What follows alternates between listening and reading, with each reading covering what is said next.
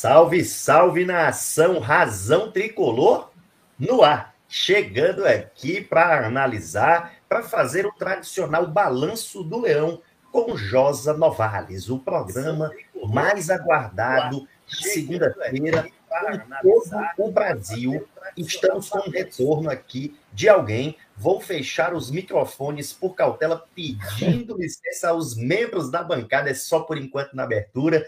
E é bom o improviso, é bom o sorriso e é bom, acima de tudo, a brincadeira, mas com muito conhecimento, com muita fala dele, enciclopédia do futebol, Josa Novales, e a gente vai aqui fazer um balanço do que aconteceu, do que vai acontecer, do que pode acontecer na quarta, também na próxima segunda-feira, nossas expectativas reais, é, o que que tem de frustração, o que que tem de lamentação, o que que tem de aprendizado e o que, o que tem também de ser glorificado, tá bom? Depois da vinheta, a gente começa com a nossa bancada, hoje com algumas modificações. Sempre tem uma movimentação aqui na bancada, porque o apelo para participar com o é muito grande. Vamos lá.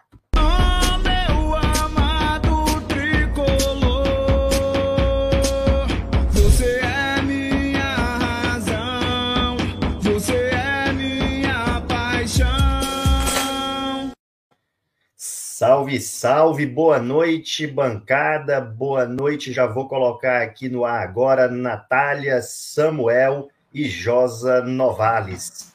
É, Natália, é, boa noite, seja bem-vinda a mais um Balanço do Leão com Josa Novales. Boa noite, galera da bancada, quem está em casa. Yuri, só não gostei da palavra sorriso. Por um tempo a gente pode deixar ela de lado, viu? Vamos usar sinônimos, que eu só me lembro do jogador lá que entrou. Então, por enquanto, não vamos usar sorriso, não, por favor. Mas é isso. Avante, Aqui estamos. Pior que o Sorriso, ele fez a jogada do gol, né? Ele fez a jogada Isso. do gol aqui. É, pois é, vamos procurar uns sinônimos aí temporariamente até passar. Mas é isso. Boa noite para todo mundo. Que bom estar novamente aqui. E é isso, vamos juntos. Boa noite, Samuel. Boa noite, nossos membros, Jade Rabelo, Alexandro Nascimento. Boa noite também àqueles que acompanham aqui pelo YouTube. Sargento Michel Mendonça. Boa noite, meus amigos. Yuri, citei seu nome na aula de Direito Trabalho 2 na Estácio, Orgulho Cearense. Obrigado, obrigado pela deferência. É sempre um prazer tentar colaborar aí também com a comunidade jurídica. Boa noite, Samuca. Boa noite, Yuri. Boa noite, boa noite Josa. Boa noite, Natália. É, fim de semana que eu acho que, como eu falava antes da live de sábado, um ponto seria importante. Na minha concepção, esse ponto foi muito importante. Eu acho que está dentro do planejamento. Eu acho que não é para a torcida fazer cavalo de batalha com esse pontinho conquistado. Lembrando que o Juventude nos deu um sufoco no segundo tempo. Eu acho que a gente está no caminho certo. Eu acho que a gente, ponto a ponto, passo a passo, vai alcançar nosso objetivo. Boa noite, Josa. E, enfim, seja bem-vindo mais uma vez aí no nosso balanço e já contextualiza um pouco a situação, como é que tu enxerga, né, dentro da tua perspectiva, como é que tu enxergou aí esse final de semana. E uma coisa, assim, curiosa, antes de te passar a palavra, Josa. É, o Fortaleza com um empate que, assim, foi tão lamentado pelas circunstâncias que aconteceram, que a gente teve a possibilidade da vitória, mas com esse empate o Fortaleza pode ter diminuído a pontuação, diminuído a distância de pontuação para os seus concorrentes acima, para o Palmeiras e para o Atlético Mineiro. Para o Palmeiras diminuiu um ponto, e o Fluminense está ganhando do Atlético Mineiro nesse momento, está no intervalo do jogo, então a gente pode ter diminuído um ponto de ambos no final das contas, né? É campeonato difícil, campeonato muito longo, mas seja bem-vindo, meu amigo. Boa noite, Yuri, boa noite, boa noite, Samuel, boa noite, Natália, é, boa noite a todo mundo aqui que está no chat, né? É, bom, é muito importante a gente, a gente jogar luz sobre o que aconteceu da, ao final da partida, né? Mais um resultado que poderia, sim, ter sido uma vitória do Fortaleza, mais um pênalti pedido ali no final do jogo. É, é, é preciso olhar para essa questão também da, dos pênaltis, né? Porque isso não pode continuar, porque é, evidentemente há uma questão aí, a questão pênalti, que precisa ser resolvida, até porque o confronto contra o São Paulo é um confronto muito difícil, né? Que pode perfeitamente ser resolvido nos pênaltis. Então, a gente não vai ter, por exemplo, aí 10 Wellingtons paulistas para bater 10 pênaltis, se forem o caso, ou 5 pênaltis, né? Pelo menos. Então, os outros jogadores também precisam acertar. Evidentemente que o Bruno Melo tem aí uma, uma história aí, né, com, com pênalti, né, também. Mas acho até que ele andou perdendo depois de, daquela, daquela cobrança muito importante que ele fizeram no passado. Agora, é, é, muito importante que a gente observe isso, é, este momento, de uma maneira bem, uh, bem, bem crítica, né? E naquele, na, na, naquele é, espírito da crítica construtiva, naquela, naquele, no espírito da crítica que constrói a equipe, que não destrói. Evidentemente que Fortaleza, quando a gente termina o jogo, a gente olha para o jogo, a decepção pode ser um pouco grande, sim. Quando a gente olha para o momento, depois de é, passar um pouco o tempo do jogo, a gente percebe que o saldo é muito positivo, evidentemente. É, a equipe ganhou um ponto, a equipe, é quando não jogou bem, e para mim não jogou bem, a equipe conseguiu um ponto. No passado, quando não jogava bem, perderia, né? É, perdia, né? E dessa vez é, não jogou bem, na minha opinião, e ganhou um ponto. Também, na minha opinião, não jogou bem contra o Santos, e foi muito melhor do que o Santos, poderia ter vencido a partida contra o Santos. É, circunstâncias ali não permitiram, como também umas circunstâncias que voltou a acontecer de novo, não permitiu a vitória. Então, uh, no primeiro momento, termina o jogo é, a torcida tem todo o direito de ficar muito chateada. Passou um pouquinho o tempo, a torcida tem que entender, né? Porque é, é, é, oscilações elas vão acontecer em todo o campeonato, com todas as equipes, em vários momentos. É quando todo mundo acha que o Flamengo realmente começou a virar uma equipe bicho-papão aqui do, tá, do Brasileirão, o Flamengo começa a ter resultados complicados, né? Perde um jogo de goleada, empata outro contra o Ceará. Quando todo mundo achava que Cuiabá jamais daria problema para o Palmeiras, o Cuiabá vence o Palmeiras fora de casa, né? E hoje o Fluminense está ganhando para mim. Acho que isso não vai acontecer até o final do jogo. Eu até acho que o Galo pode até virar a partida, né? Eu estava acompanhando o jogo. E, mas mesmo que não que, que, que, isso aconteça, num momento também o Galo pode perfeitamente ter problemas. O que a gente Yuri, desde o começo do campeonato, a gente começou com algumas equipes aí prometendo muito na competição. A gente começou também com algumas equipes ali, é, quatro equipes que é, prometiam muito é, por aquilo que ela apresentava no seu futebol né, eram equipes muito competitivas, é, tratava-se do Fortaleza, do Atlético Goianiense, do Atlético Paranaense e do Red Bull Bragantino. É, mesmo que o Red Bull consiga confirmar a vitória hoje contra o Coelho, contra o América, essas equipes todas elas perderam o rendimento. Todas elas. Né? Eu previa que isso fosse acontecer e está acontecendo com todas, menos com o Fortaleza. Fortaleza é a única que segue nessa toada é, de muita competitividade e é, fez um jogo que, na minha opinião, teve ali problemas. É preciso olhar para o que aconteceu nos 15 nos últimos minutos. Ali foi muito sério para mim, ali foi muito sério mesmo, não pode voltar a acontecer. Mas o saldo é extremamente positivo, né? E a equipe agora precisa é, esquecer por um tempo essa é, é, o que aconteceu na partida e se voltar muito para o próximo confronto, que é o confronto de Copa do Brasil contra o São Paulo, jogo em que o Fortaleza tem chance sim de ter um ótimo resultado já na primeira partida, Yuri.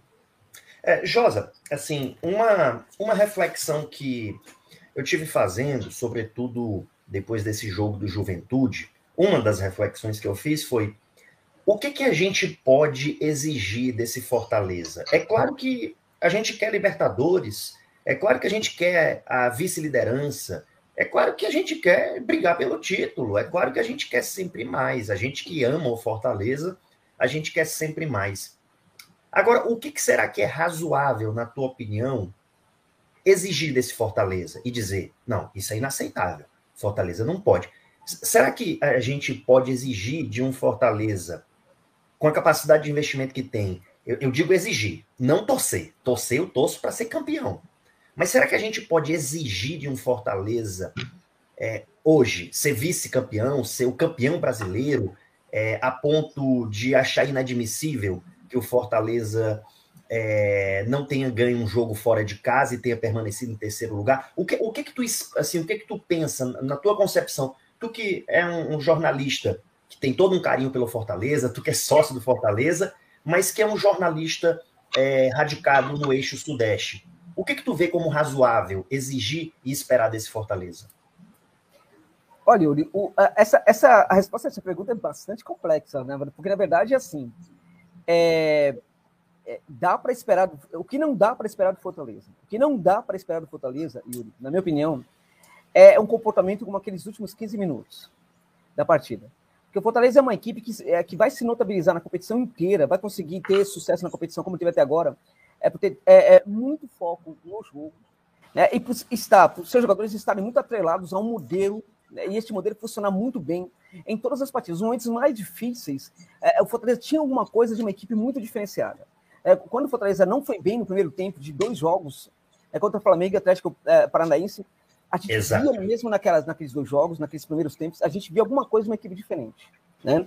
Essa equipe diferente, ela, ela voltou a ser uma equipe muito, muito, uh, uh, muito dentro das expectativas nos segundos tempos daquelas partidas. Né? O que o Fortaleza não pode é ter aqueles 15 últimos minutos. Porque ali foi um.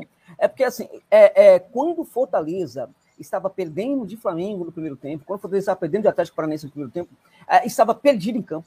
Estava perdendo, estava perdido mas você percebia em cada jogador a busca de algo que eles não tinham naquele momento, a busca do controle do jogo. Ter o controle do jogo, ter o controle das ações, é, é controlar o destino de uma partida é algo muito forte e muito é, é, é próprio dessa equipe do Fortaleza. Nos últimos 15 minutos da partida em Caxias do Sul, a gente não viu isso. A gente viu uma equipe completamente perdida, uma equipe que não tinha controle de nada, uma equipe que estava desconectada com o seu modelo, com o seu futebol. É, e, e, um dos traços disso foram os espaços que, foi, é, que foram cedidos os espaços cedidos para a juventude. Né? E, e o Juventude poderia perfeitamente ter vencido aquela partida. Eu diria que o Juventude vem muito bem para o segundo tempo, muito bem mesmo. A, a, a, gente não pode nunca deixar de reconhecer os méritos de uma equipe que tava, foi muito organizada, está muito organizada, está jogando futebol interessante, sim, tem uma recuperação no campeonato que é fruto dessa organização como equipe, né? As transições são muito bem feitas, né? Agora, é, é, é, não dá para ter aquele tipo de comportamento no segundo tempo. Uh, o, o, Fortaleza, nos, nos 15 dos últimos minutos, Fortaleza foi o Juventude, Juventude foi o Fortaleza do campeonato, né? E ali, tudo, porque quando aquilo acontece, é, é, uma derrota é muito, muito possível. Acho que o torcedor estava percebendo que ali uma derrota poderia ter acontecido naquela partida. Né? E muitos outros jogos em que as coisas não estão funcionando, o torcedor é, é, é presume que uma vitória pode acontecer. Naquele jogo, o torcedor estava presumindo que a derrota poderia ter acontecido. E o Fortaleza não tinha controle da partida, perdeu completamente o controle. É necessário saber o que aconteceu. Isso é um ponto. Não dá para não dá para contar com isso, porque se isso acontecer mais vezes, a gente vai perder essa equipe aí muito competitiva, que está entregando muitos resultados interessantes, que para mim, por causa disso, é a grande sensação desse campeonato brasileiro. Isso é o que não pode acontecer. Agora, o que pode, sobre o que pode acontecer, falo depois que o, o Samuel está pedindo aqui uma. Não, gostaria de fazer só uma pergunta para o Josa. Josa, você acha que o fato de ter um jogo da Copa do Brasil na quarta-feira interferiu nesses últimos 15 minutos? Pode ter interferido?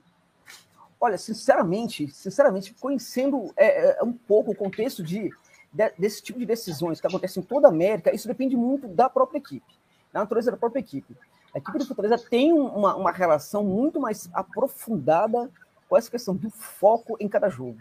Né? As coisas dão muito certo para o Fortaleza, porque o Fortaleza vê cada jogo como uma decisão. Né? É, o Voivoda tem conseguido é, configurar para cada jogador, no mental do jogador, nas, nas emoções do jogador, essa, essa ideia, né, de cada jogo, de que cada jogo é uma decisão, né? E ali, é, é, eu acho que assim, quando a gente percebe que o primeiro tempo foi muito bom, é, é a gente não pode, por exemplo, aceitar que isso tenha acontecido no final. É porque se fosse assim, a equipe teria entrado desde o começo da partida muito mal, muito desfocado. Isso não aconteceu. O primeiro tempo foi muito bom do Fortaleza. No segundo tempo, é que as coisas mudam de figura. Ali eu acho que sim, tem o mérito da leitura do, do jogo, do técnico adversário, das alterações que, na minha opinião, foram muito me melhores no caso do Marquinhos do que em relação ao próprio Juan Pablo Voivoda, né? E ali tem essas questões ali. Uh, eu acho que tem também uma... uma é, é, é muito é, é, necessário a gente é, fazer essa, sempre essa crítica construtiva, acarinhando aquilo que tem de bom na equipe, como jogadores que se dedicam o tempo inteiro. O Robson não fez uma boa partida. A gente nunca pode é, é, reclamar do Robson, por exemplo, do empenho, da luta, da tentativa de fazer uma boa partida, mas ele não fez uma boa partida. É, o DVD, vocês tinham DVD, mas o David não fez uma boa partida também. Ok, é, é, todos esses jogadores do elenco, assim como o técnico, precisa ser muito acarinhado pelo que estão entregando para a equipe. Mas é preciso que o Voivoda foi mal né, nas substituições. Ele não foi bem, não esteve no dia bom. Isso também vai acontecer. Isso é natural, é normal.